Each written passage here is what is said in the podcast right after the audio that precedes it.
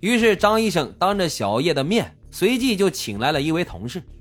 这名同事呢，被要求紧紧握住一支笔，然后将笔尖轻轻的点在纸上。没过一会儿，笔就开始在纸上移动了起来。在这个过程当中，他的手完全不受控制。看着这一切，小叶仿佛回到了自己在午夜时分请笔仙的时刻。当时自己的手呢，也像是被某种神秘的力量操控了一般，完全不受自己的控制。但随之而来的张医生的解释，让小叶觉得简直是不可思议。这种不受控制的运动，原来并不是什么鬼神之说，而是一种最经典的非自主运动生理现象，叫做康斯塔姆现象。这是一直流传已久的实验，将手背按压在门框或者是墙上，大约四十到六十秒左右，随后呢，让手臂自然下垂。这个时候，人的手臂会不受控制的漂浮起来，就好像有外力在拉着它一样。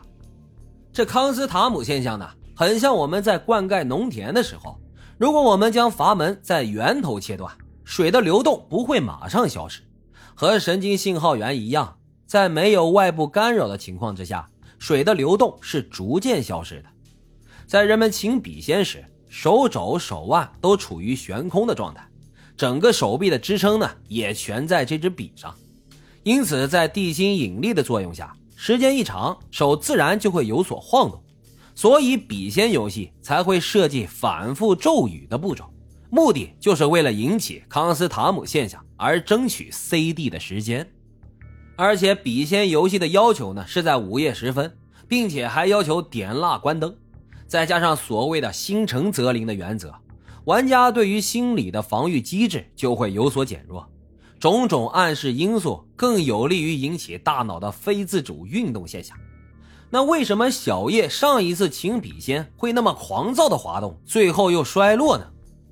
张医生之后了解到，原来啊，小叶所说的那个是否暗恋自己的男生是一名英俊的小帅哥，大概就跟老白这么帅吧。哈，跟大伙开个玩笑啊。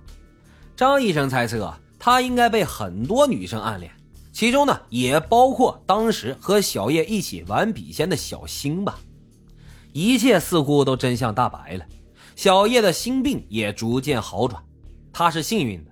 而其他几个女生最终的结局却让张医生唏嘘不已。他听老同学说，在警方寻获杨丽和王希之后，第一次询问杨丽时，她出奇的平静，一直机械的重复着：“是张英让我这样的，是他告诉我的。”在随后的一个月的审讯当中，杨丽心灵最为脆弱的一面展现了出来。她开始询问被害人家里的情况，并且为牵连王希而感到自责。她也小心打听着母亲的情绪。我要听妈妈的话，我以后什么都不想了，我要好好学习，以后我要考大学。只是可惜啊，他再也没有这个机会了。最终，当地法院判处杨丽故意杀人罪成立。开庭那天，杨丽在做最后陈述时泣不成声。她说：“我错了，我不该相信迷信，我应该劝阻他的。我这不是在帮他，而是在害他呀。”最终量刑的时候，判决杨丽有期徒刑七年。之后呢，王希转到了另外一所学校读书，努力让自己的成绩再次好起来。后来，相关媒体找到王希，他说当时啊，自己并不信。只不过说是玩玩，觉得挺好奇、挺神秘的，心里啊也有些害怕。但他现在还觉得杨丽出了这事儿，他也是有责任的。这么长时间以来，他一直都在自责。王希后来也给监狱里的杨丽写了一封信，信里说：“我曾经恨过你，怨过你，但是不管别人怎么看，现在我没有把你当做坏人。”他最后在媒体的采访中坦言。